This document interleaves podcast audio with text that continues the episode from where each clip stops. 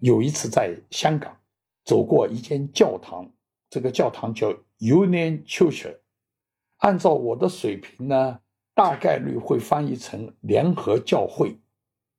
我再看一下它门楣上的中文字，佑宁堂，佑是保佑的佑，宁是安宁的宁，佑宁堂，音译坚固，庄重温暖，含义深远。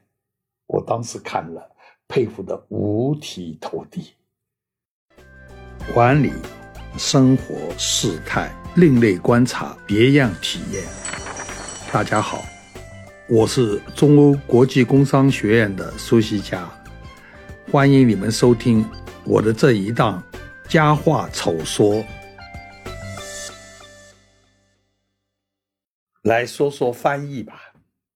按照圣经旧约的说法，远古人类在建造通天塔的时候。因为语言相通，合作非常容易，合作非常紧密，高效协调表现出来的创造力让上帝大吃一惊。那么，上帝觉得不能让人类这么容易沟通，于是呢，就把人类的语言打乱，让沟通变得障碍重重，让人类散居在各地。各有各的语言，各有各的发展。从此，不同的地方的人要想沟通，就要经过翻译，协同能力大打折扣。我觉得，没想到上帝的这一个安排，意外的是翻译不仅成为一门独特的技艺和学问，也产生出艺术再造的扩大空间。中国最早的翻译文学，应该是现在小学生都会背诵的《敕勒歌》了。敕勒川，阴山下，天似穹庐，笼盖四野。天苍苍，野茫茫，风吹草低见牛羊。敕勒歌按照现在的记录，说是本来是鲜卑语写的，在被翻译成齐语。也就是当时的中华民族的语言，才被我们所了解，才被我们所传颂。原作在游牧民族鲜卑人中间，我觉得可能早就没有了，啊，但是呢，在我们汉民族中间，因为翻译的关系，反而被传颂一直到今天。所以啊，优秀翻译作品，生命力。是非常顽强的，翻译是很难的事情，至少在我看来是这样。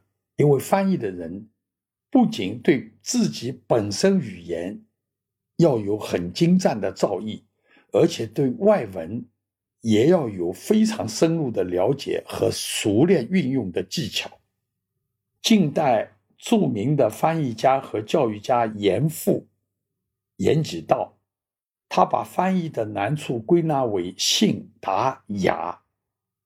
他说：“易事三难，信达雅，求其信已大难矣。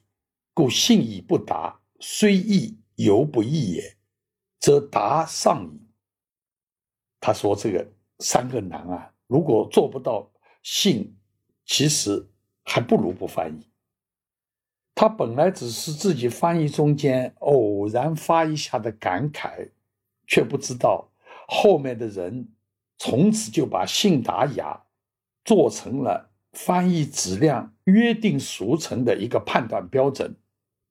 所谓信，就是要忠实于原意；所谓达，翻译出来的语言要流畅，要上口；所谓雅，要雅致。要有文采，三个都需要具备，翻译的难度你就可想而知了。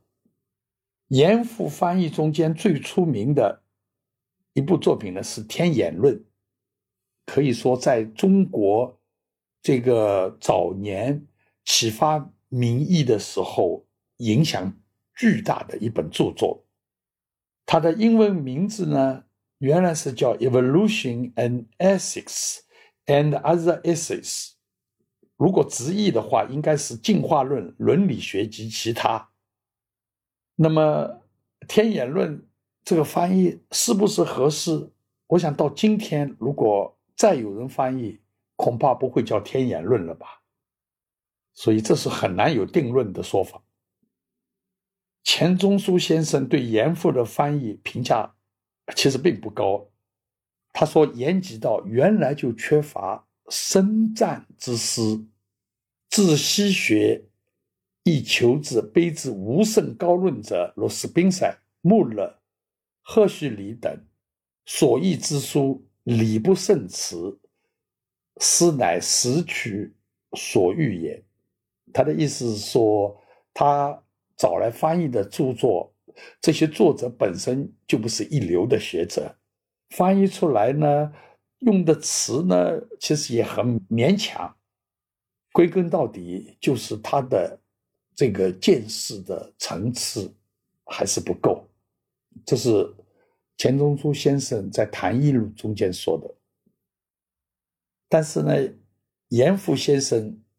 当年对中国大量采用日本人翻译的这些词汇提出了严厉批评，这是让很多人一直到今天仍然有很多人觉得是这个见解是真有道理啊。比如 economics，我们跟着日本人翻译成经济学，那么这个严复觉得呢？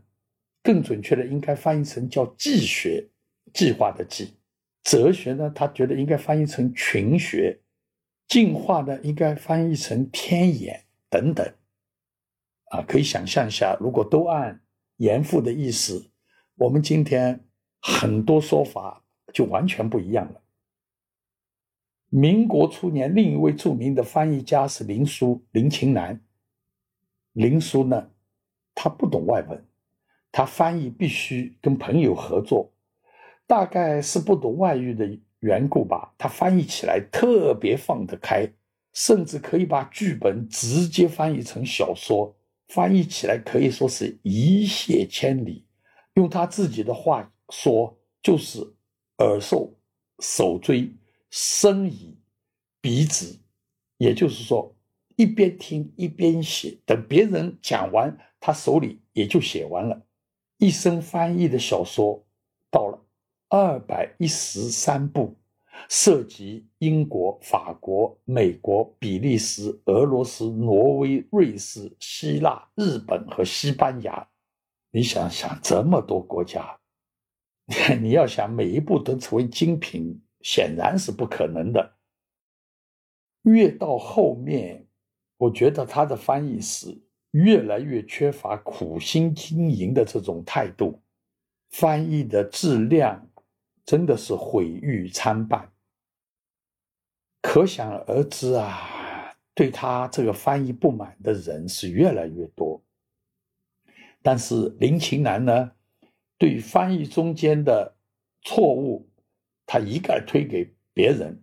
他说：“鄙人不审西文，我不懂西文，但能比达。”既有而错，均出不知，也就是我不知道，倒是很实诚的一个说法。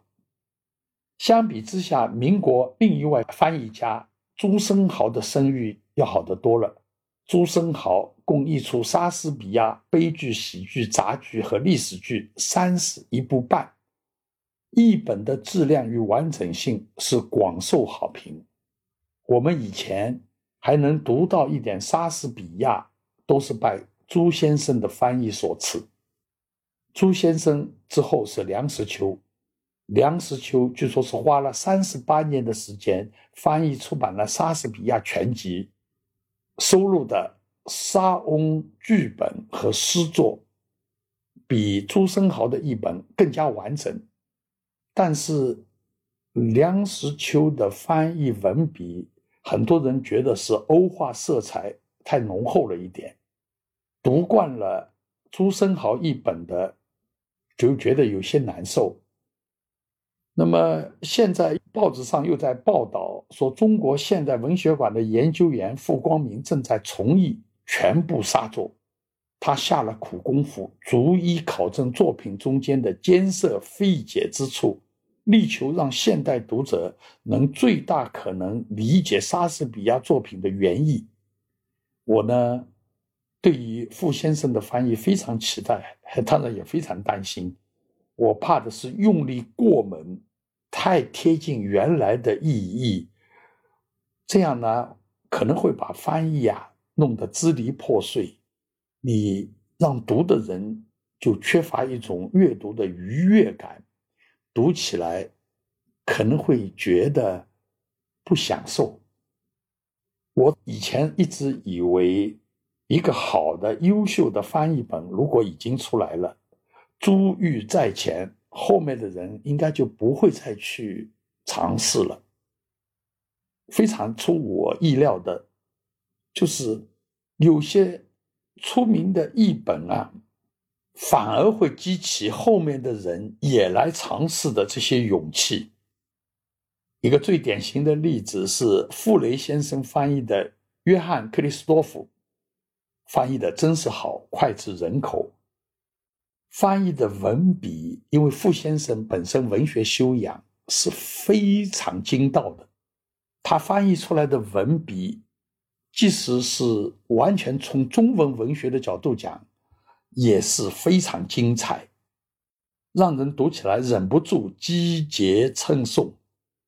尤其我觉得精彩的是开头的那一段，你听听他翻译的文字：江声浩荡。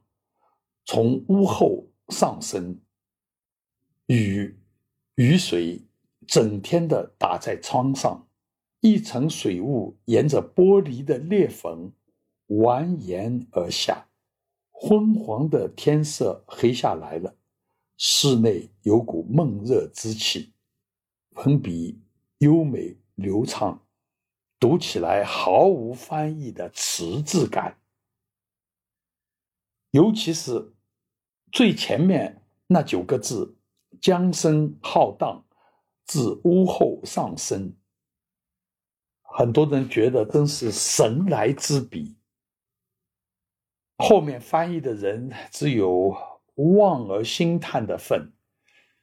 尽管如此，约翰·克里斯多夫后面还是出了好几个译本，大家还是不甘心，还是想创出一点新意来。而有些作品的翻译几乎注定是吃力不讨好的。爱尔兰作家乔伊斯的《尤利西斯》就是这样一个例子。当年出版社邀请钱钟书先生来翻译，钱先生坚决拒绝，而且把翻译这本书戏称为是别开生面的自杀。但是想不到的是，到了九十年代。中国一下子居然出了两个《尤利西斯》的翻本，一个是萧乾夫妇翻译，由译林出版社一九九四年出版的；还有一个是金译的版本，也就是金堤的翻译，人民文学出版社也是一九九四年出的。两个译本的区别，有人概括为：萧译是急救装，金译是毕生血。翻译此书的时候呢，萧乾和金堤呢都已经进入暮年了。可能是出于这个原因，当两人知道对方正在做同一件事的时候，两个人的翻译速度变得奇快无比，日以继夜。等到大功告成之日，又因为译文出版社的先后高低之争，后面两个人竟然是恶语相向。至死谁也没有原谅对方。由于伊利西斯隐喻典故实在太多了，文字晦涩艰深，翻译的人不得不加入很多注解，不知道的读起来好像啊，以为还是一个学术著作。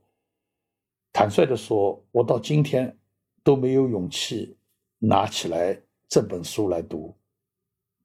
改革开放以后呢，港台文化、港台翻译随着港台的投资一起涌入大陆，一个中国多种翻译于是成了常态。比如讲 taxi，在大陆翻译是出租车，在香港是的士，在台湾是计程车，约定俗成，无所谓谁对谁错。但如果彼此不理解，容易产生隔阂。boycott 在大陆一直意为是抵制，但是 boycott 中间还含有一点一群人一起抵制的意思，所以港台干脆就按照这个发音译为悲格，悲格这个词在现代汉语词典和汉语大词典中间都没有，显然还是没有被大陆出版界正式认可。还有一个词呢。是叫 Plaza，现在呢都翻译成广场，这是一个香港味十足的翻译。我们从小得到的印象，广场应该是开阔、空旷的很大的空间，而香港用这个 Plaza 广场，其实是来冠名一般的大楼门前那一个小小的空间。当年李嘉诚在北京建东方广场，有老干部就觉得太不合适了，啊，愤而写信给高层举报，说有人居然要在天安门广场边上另起炉灶，弄一个又一个广场出来，这个东西实在不能接受。领导批示说，你就改用其他名字。李嘉诚的手下。我觉得还是非常精明的做法，马上说，既然领导说要改名，我们就改名。但是希望呢，这个改名不要针对我们，大家一视同仁。是不是别的地方把 Plaza 叫成广场的，也要一起改过来？这样呢，才比较合适。好了，高层去看一下。把 Plaza 改成广场，在北京已经是铺天盖地，通通要改过来，实在已经不可能了，可以说是已经泛滥成灾了。在这种情况下，大家只好装聋作哑，不了了之，东方广场就这么叫下来了。就是不是两岸三地。仅仅在一个地方翻译的习惯，随着时间的推移也会大幅度改变的。上个世纪四十年代，老一辈的这些文人给好莱坞电影起的翻译名字，今天听起来是那么的有品味。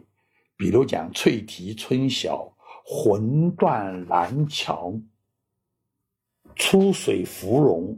乱世佳人、丹凤还阳等等，再看看今天的翻译习惯，《哥斯拉大战金刚》《速度与激情》《零零七大破量子危机》。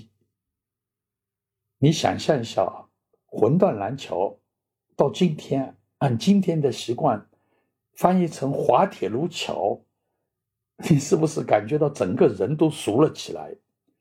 现在的人大概没有耐心去品评文字的趣味，而是想一目了然的看清电影的大概内容。前几年好莱坞有一部灾难片，它的名字叫《The Day After Tomorrow》，大陆直接就翻译成叫后天，香港把它翻译成明日之后。说起来都没错。但是香港的翻译呢，我觉得更加耐人寻味，也更加符合电影所要表达的意思。我在香港当年教书的时候，曾经被学校派去到香港会计师工会参加英汉汉英会计词汇的编撰。做参加这项工作，与一群从小就接受英文教育的业界精英一起切磋，我当时。真的是受益良多。看到他们对英语的那样一种把握，我真的是觉得叹为观止。碰到一个陌生的英文词汇，我一定想办法要查清原意。如果查不到，只好到处问人。他们如果碰到一个没有见过的词汇，啊，他们几个人就会互相问一下：“你看到过没有？”如果他们几个人都说从来没看到过词汇，他们就果断地说：“如果我们几个人都没看到过这个词，应该是不存在的。”哎呀，我当时看到那种自信啊，要有什么样的根底才可以做得到的？我当时受到的震撼。用我这种半吊子英语的水平，可以说是震撼是极其大的。翻译呢要讲究约定俗成，有些词的翻译未必那么准确，但是大家如果都没有歧义，形成习惯，就不会再计较了。但是呢，凡事都有例外，比如持股的人在英文中间称为 shareholder，但是中文却有两种不同的译法。一个叫股东，一个叫股民，意思居然还有相当大的差别。记得吴敬琏教授曾经写过一篇文章，文章的标题叫《投资者要做股东，不要做股民》。我当时是非常感慨，就这个题目，你要叫我翻译成英文，我就没办法了。翻译界呢有一个广受认同的说法，叫“美文不信，信文不美”。要做到字字符合原意，翻译出来的文字一定是读起来磕磕碰碰的。信和美之间的取舍，在文学作品中间，如果还需要斟酌的话，在学术著作中间，一定是以信为本，信比美重要。比如啊，做中外比较研究的，要对中外研究对象做问卷调查，所用的问卷必须严格按照公认的翻译流程来执行。这些问卷的，原始文本通常都是英文的。首先呢，我们要把它从英文翻译成中文，再找一个独立第三方，把它回译成英文。那么现在你就有了两个英文版本，你要把两个英文版本再找另一个独立的第三方，可能的话呢，最好找问卷的原始的设计者来比较这两个英文文本有没有实质性的差别。反复做几次以后，你要确保中外研究对象使用的是相同的问卷。问卷调查的差异是文化差异，而不是翻译的差异。这一个严谨的程度，你可想而知了。中外文来回翻译是很容易闹出笑话的。以前人民的翻译采用的叫维妥玛，啊，这个译法跟今天的汉语拼音是很不一样的。按照维妥玛拼法，蒋介石就是枪开式。有一位学者对此不了解，他把英文的书中间看到有枪开始，硬生生的翻译成常凯生。这本书呢叫《中俄国界东段学术史研究》，也有的把孟子蒙修斯翻译成蒙修斯。把中山大学孙逸仙 University，也就是说孙逸仙大学，翻译成了双鸭山大学。要知道，做这些翻译的都是名牌大学出来的专家学者，居然也闹出了这样的笑话。与一般人想象的不一样，并不是所有的文章词汇都可以原汁原味翻译的。据说毛泽东主席有一次接见文艺知识界人士的时候，很困惑的问一位翻译家：“你们诗也翻译的，诗难道是可以翻译的吗？”我觉得这是对翻译边界很有见识的一种疑问。翻译诗是很难的，梁实秋曾经就说过：“译诗最难。”因为诗的文字最精炼，经过千锤百炼，几度推敲，要确切，要典雅，又要含蓄，又要有韵致，又要有节奏，又要有形式，条件实在太多。不要说诗了，就是有些日常生活用语翻译也很难做到传神的。梁实秋先生曾经就说：“馋就是嘴馋的那个馋字，在英文中间就找不到适当对应的词。查英汉词典，馋是 greedy 或者 gluttonous 这样一个英文字。”但是禅并不是贪多无厌。梁实秋认为禅是有品位的，既是生理的需求，也可以发展成近于艺术的趣味。如此丰富的内容，当然很难用一个对应的词汇来传递。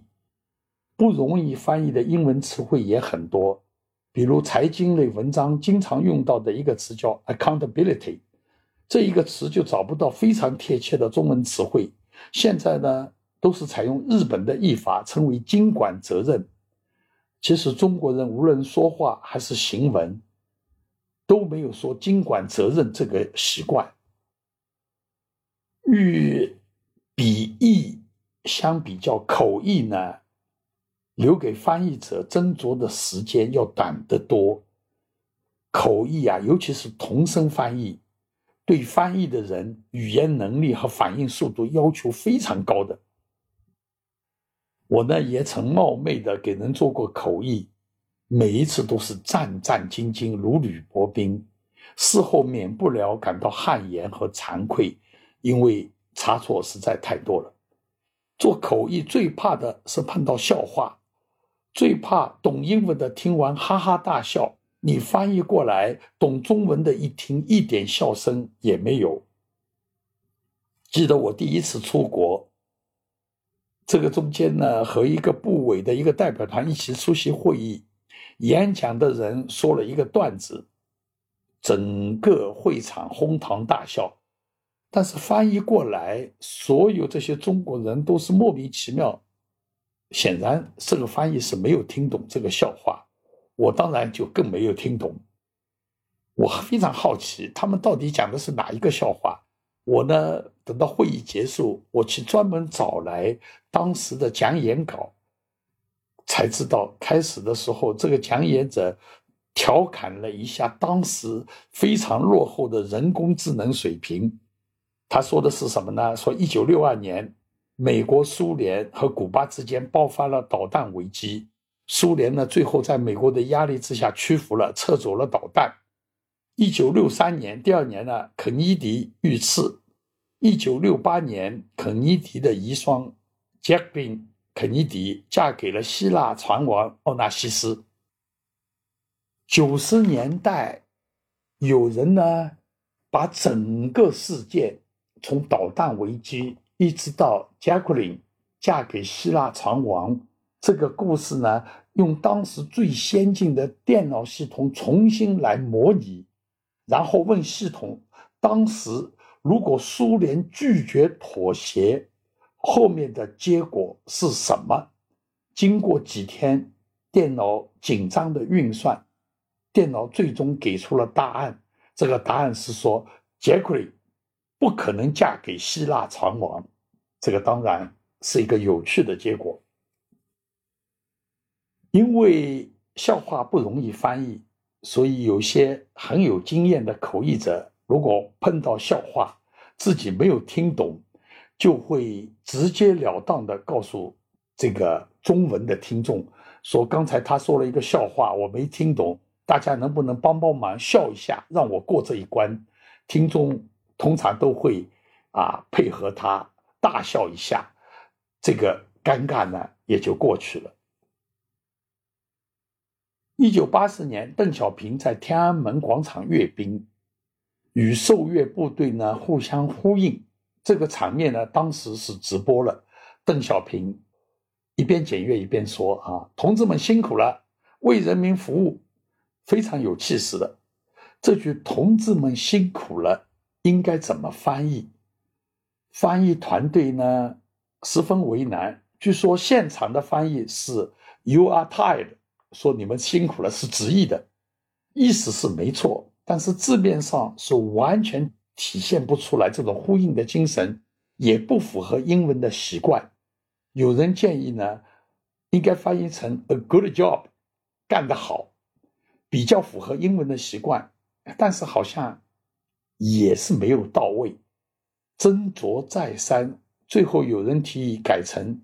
说 Thanks for your service，感谢你们的努力。看来真是义无止境。我自幼在动乱中间成长，教育的基础实在太弱了，中英文呢都很差，尤其是英文差。看到别人精彩的翻译，经常是自叹不如。